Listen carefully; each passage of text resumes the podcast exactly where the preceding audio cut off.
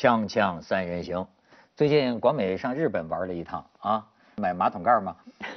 没有，我我反正就一年时间差不多到了，就会去转一转樱花季啊。啊，你你还跟樱花季啊，枫叶季啊，然后雪季啊。看人呢，看花呢？看。他他他追击这个日元，日元现在弱嘛，他就追击日元去了。呃。也也没有也没有特别，因为一路以来一直都是这样子，一年大概会去个几次这样子，去看不同的东西。秋天这样子，秋天去京都看枫叶，看导引，然后。冬天看雪，夏春天看樱花，这样子。就夏天基本不去。雪雪，什么叫这就是白富美高大上？没有，你可以很便宜，对，很便宜的，就随便看看秋天。十几年前你就可以用很低的价钱去去做，就是说日本那个那个城市其实跟香港一样，你可以用非常非常便宜的价钱。去香港游，你也可以用非常非常高昂的代价去尝各种的米其林，就是看你要我怎么走什么样的路线。以前也挺贵的，嗯，反正是朱门酒肉臭，路有冻死骨啊。对，批评我吧？没有没有，批评我吧？不是国美，你是玩是你的权利，为什么不能让玩了？发了财就是要高消费啊！我没发财，不是我没发财的时候享受吗？我没什么风气啊？不啊，你这叫享受，这是。去带着我，你知道现在这诗吗？就是说，哎，我我要带着你去旅行，让我们结伴走遍天涯海角。我带着你，你带着钱，你千万要带着钱。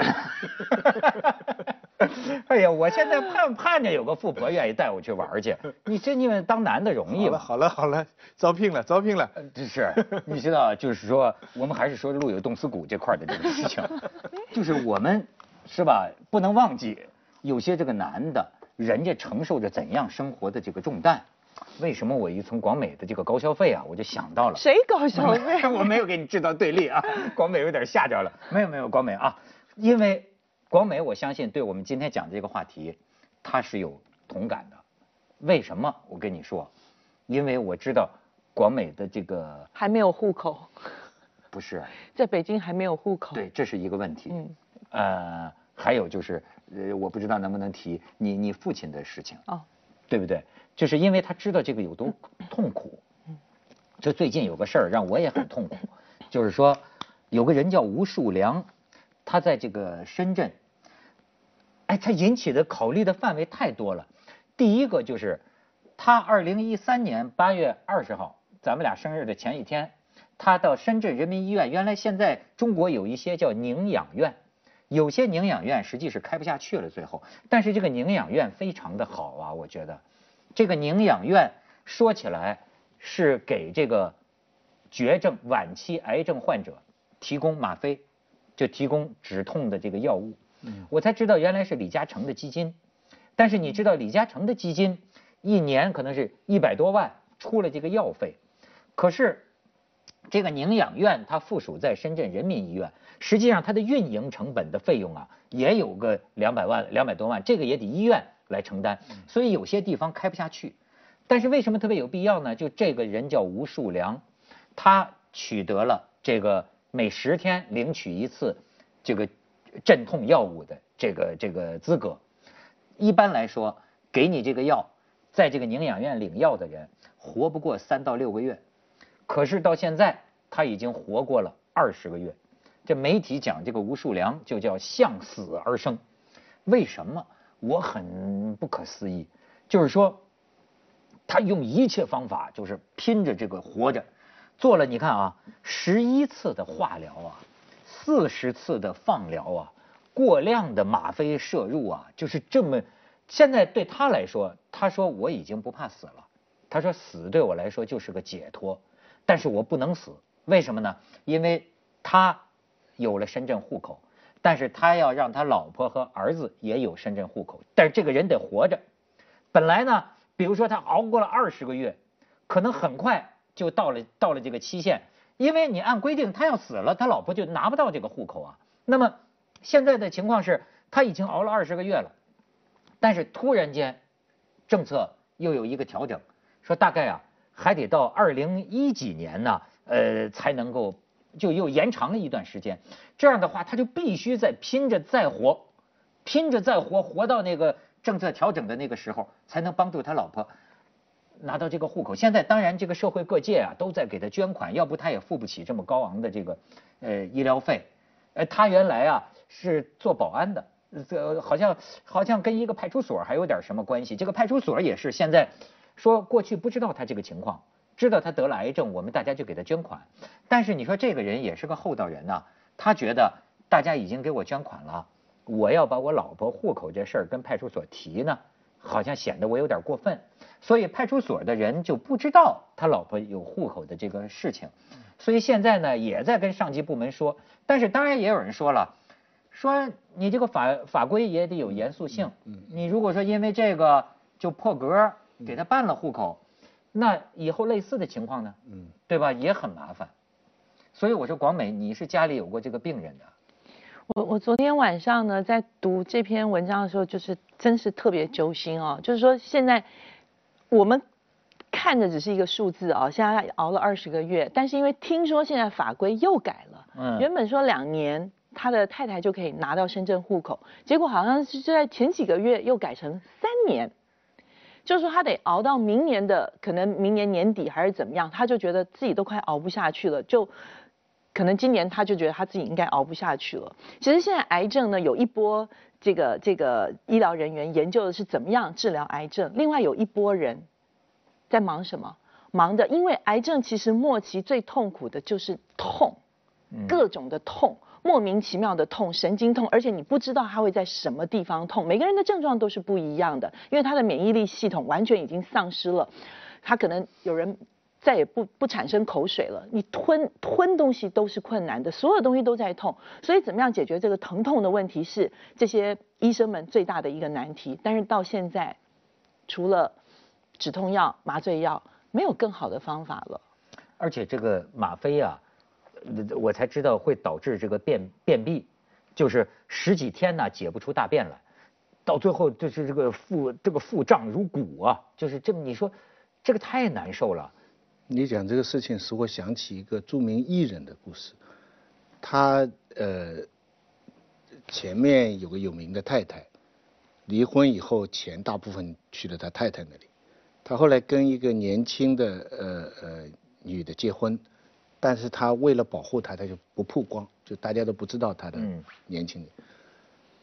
他到了我见到他的时候，我还问了个问题，我说你已经这么出名了，你为什么还要去做一些电视的娱乐节目？就在我看来意义不大的牙膏、牙刷、牙膏啊这种游乐啊这这种这种节目。然后他说我钱不够啊，我当时觉得他是一个一个矫情，就是说你怎么会钱不够？但我后来是听说。是真的，就是他做生意也失败，他就是他得了呃 cancer，得了 cancer 以后化疗以后头发没了嘛，然后就剃了光头，专门就做节目，几个光头的什么什么什么节目，为什么？就他一个愿望，我不要当我离开这个世界的时候，我不要我年轻的太太再供楼，嗯，我要替他供供清楚，这是个非常有名的，因为我。我没有得到授权，我不能讲人家名字。但是这是一个就很高位置。刚才讲的你说是一个弱势群体的问题，这是这个很高位置。但是在就是就是一个这样的一个目标，为了亲人这样的一个目标，使得他生命度过他最后一个时期，在某种意义上来讲也很高尚，就是很高尚。我我昨天在看这篇文章的时候，我就自己在假想，如果我是他的妻子，嗯，我愿不愿意让我的先生这样子熬下去？嗯。就是你刚才讲到说那个便秘的问题，你肚子会胀大，你知不知道还有另外一个很可怕的事情，就是你会肺积水。嗯，肺积水你知道怎么弄出来吗？嗯，就是一根大针插插进去，然后抽水出来啊。我亲眼看了我我爸爸就是左边抽完抽右边，右边抽完抽左边，然后为什么积水？没有为什么，没有人可以解释，没有人可以给你答案，因为医生也不会知道下一秒钟会发生什么事情。忽然之间他又开始吐血，忽然之间又怎么样怎么样，就状况百出。就是说，你有没有办法忍心看着你的亲人、你的挚爱在熬这个事情？就是那个时候，其实我爸爸在走最后一段路的时候，我就有时候在想，到底是让他走还是不让他走？万一他走了，我承受得了吗？但是他不走，他每天这样子，你眼巴巴的看着他。你受得了吗？他熬了多长时间？我父亲，嗯。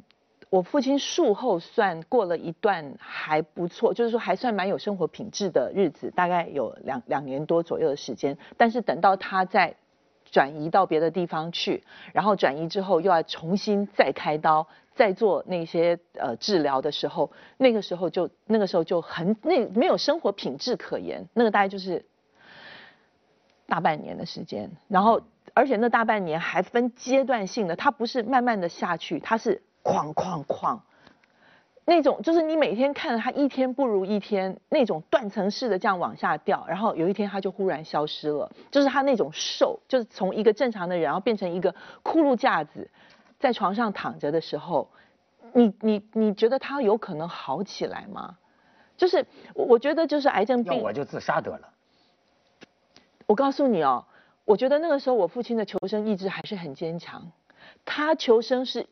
为了不要让我们伤心，他很痛，他真的很痛，但是他一直告诉我，你不要再让我做任何手术，我如果怎么怎么着了，你就让我走吧，他不要再受那些痛苦，但是他的求生意志还是很强烈，他一直说，我已经把我身体里面最糟糕的东西切除了，医生已经怎么怎么怎么着我了，我会好起来的，他自己的意意志是这么告诉他自己，但是我看着他不是这么一回事，但是他心里面是这么想着的。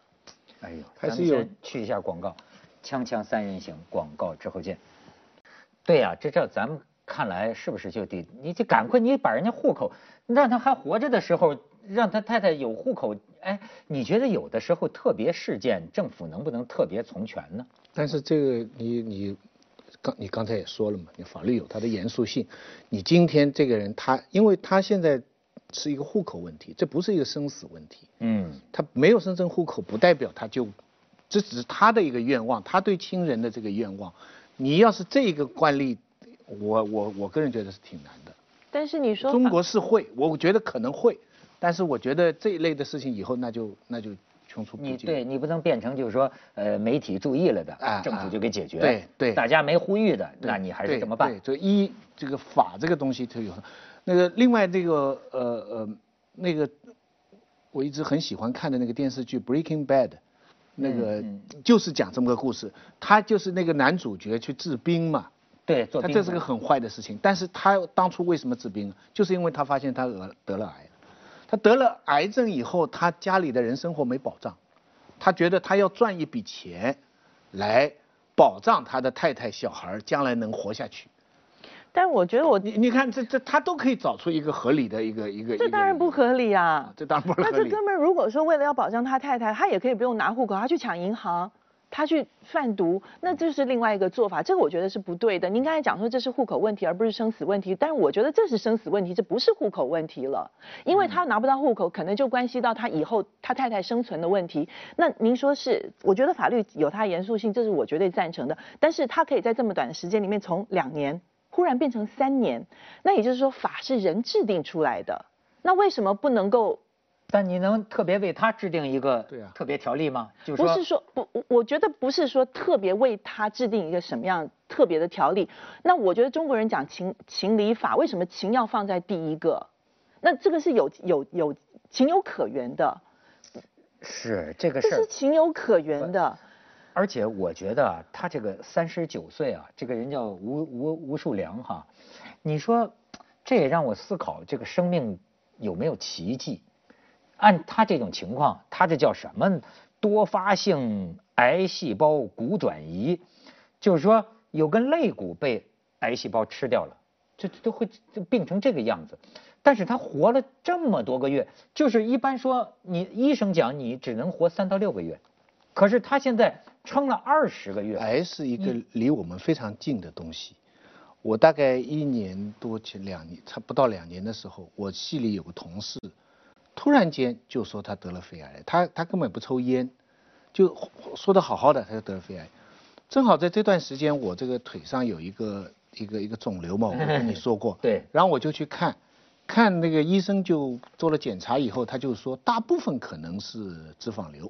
但是也不能排除是恶性肿瘤的。对，徐老师那个时候的脸都是灰灰色的。然后他就说，然后我就说那怎么办？他说只有割掉以后切片才能完全排除这个可能性。那我就说，假如说我我你知道我有个不好的习惯，我凡事往坏的地方想。对。那我就说，假如是恶不不是良性的，那你一切了以后该怎么办？他说我们第一步就会，这个前后左右两公分全部先切掉。换句话说，从你腿上要切出一个苹果，就这块肉全部要切掉。哎呦。切了以后，然后也不能排除说你已经转移到什么淋巴什么什么什么。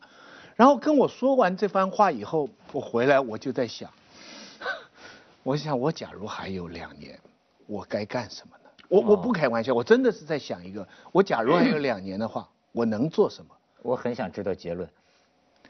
我想了几个可能，一个就是说，我写东西，对，这比较没有意思。我写一些我平常不敢写的东西。哦，对啊，写写我这个，然后到《锵锵三人行》讲一些平常不敢讲的话。不不不，三三人行我讲了也没用，他们删掉。难难道难道你想在这个最后在监狱里这个呃跟生命告别吗？我我想写的东西，我相信一定对人类有好处。但是呢，我又想我这样写了以后，到时候我是去了，可是被我写到那些人要骂我了，因为我是真实的离去了，他们还得虚伪的生活，所以我不能写这样的东西。那这这这这是第一条，第二条，就觉得应该把所有余下来的钱，到世界各地没去过的地方好好的玩一圈。嗯，这是第二个可能性。这个还不错，还不错，是不是啊？但是身体那为什么不要？但是为什么不要在生病之前就做这样的事情呢？对对，你说的很好。但第三个，我想实际的可能性，就是频繁的进出医院，就用我们文涛的话。我还可以再讲说一下，对对对对 对，实际的情况恐怕就是我们。但是我觉得你们都听说过这样的例子吧？就是被那个医生宣布了这个死刑，就是你可能就剩半年的时间，夫妻俩把所有的家产变卖掉之后，然后去环游世界，回来之后病好了。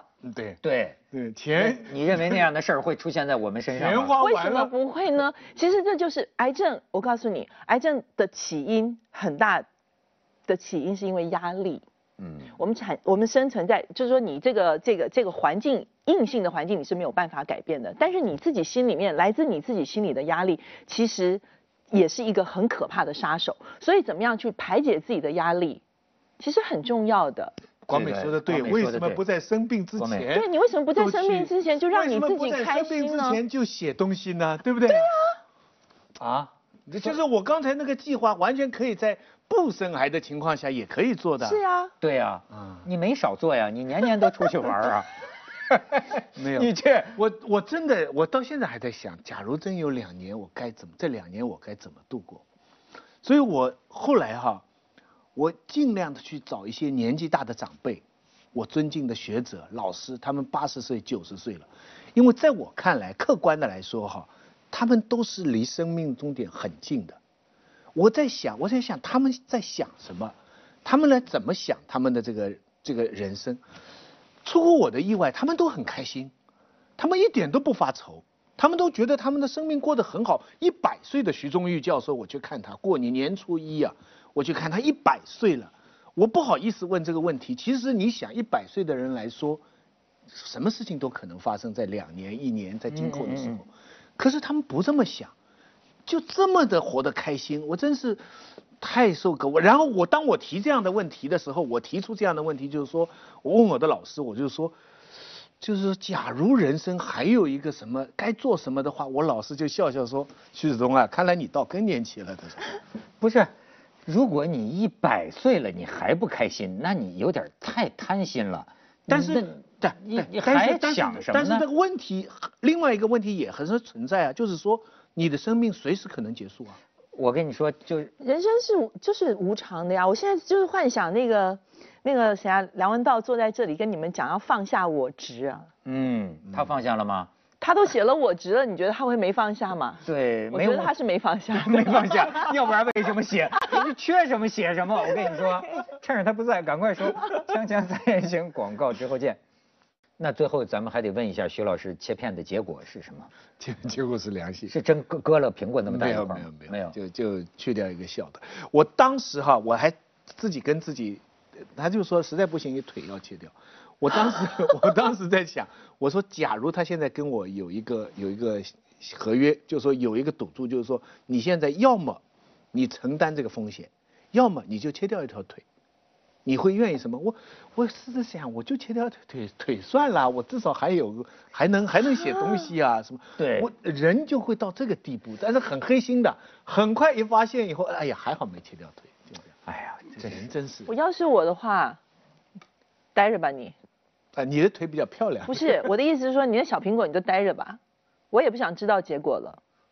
但是他很快就到你淋巴系统去了。去了再说。去了再说，那就没得再说了。你就这样，你这样也是一种态度。哎，有个医学家私下里就是跟我的朋友讲啊，他说我这辈子见过的这个癌症，他说我告诉你，就是三分之一是这个癌症自己病死的，病死的，三分之一是致死的，三分之一是吓死的。所以甚至于有有一位就也是你们你们你们上海有个教授跟我讲，就是我觉得他的观点很有意思，他说我。从来不做体检，他说我觉得不检就没事儿，一检就有事儿，一检。不，你说的真对哦，就是说只要一个人跟你说，你现在这个病，你是一个什么什么什么 cancer，嗯，你大概能活，比方少则一年，多则两年，或者，我觉得人就算这个病不发挥作用，崩溃，你身上的其他的部分也就把你摧毁了，对，其他的你的精神，你的心脏。你的呼吸，你身上各处都有毛病啊！我觉得现在对于这个有一些绝症来说呀，我有过一句话，就是病和医啊，就是两把刀。对，哪把刀都可能干掉你。你想十一次化疗，二十次放疗，这个人他，哎，最后你真说不清楚你是到底是扛不住哪头走的，你说是不是？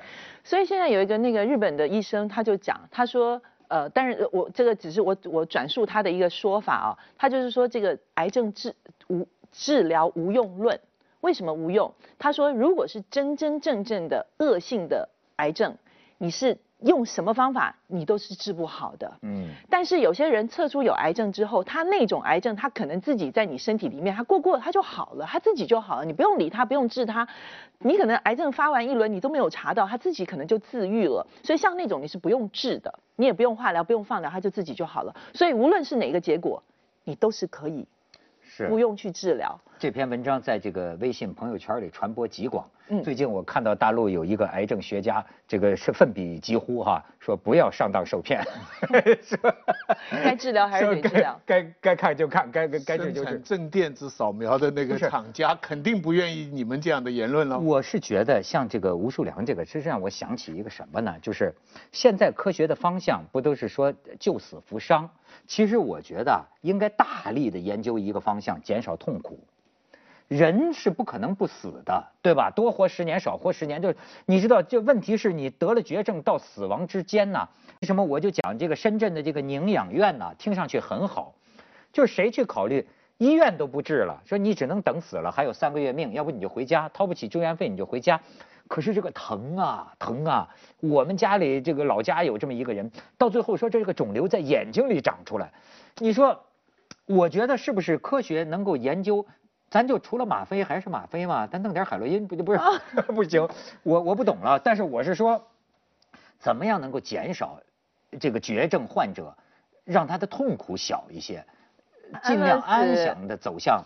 不过像广美刚才讲的，我听得很感动。我觉得人呢走到最后呢，要有这样真心真心的关心爱他的人在身边，替他心痛，这也是一个幸福了。是很大的安慰，而且你一个作为病人自己，你知道周围有这样的人，他是真心真心一百分的情愿你生活下去，或者是减少痛苦，也是幸福。你知道我父亲，很多人到最后都没有这么一份东西。他最后已经瘦到真的就是骨瘦如柴的时候，我那时候每天做的一件事情就是拿乳液帮他全身按摩，那是我第一次接触我父亲的身体。就是我就会觉得说，我为什么十年前、二十年前我不做这样的事情？要等到，因为其实那时候我哪怕是帮他接着为您播出健康新概念。他很疼，他忍着，但是他就觉得说，这是我女儿在为我做的一点事情。所以我觉得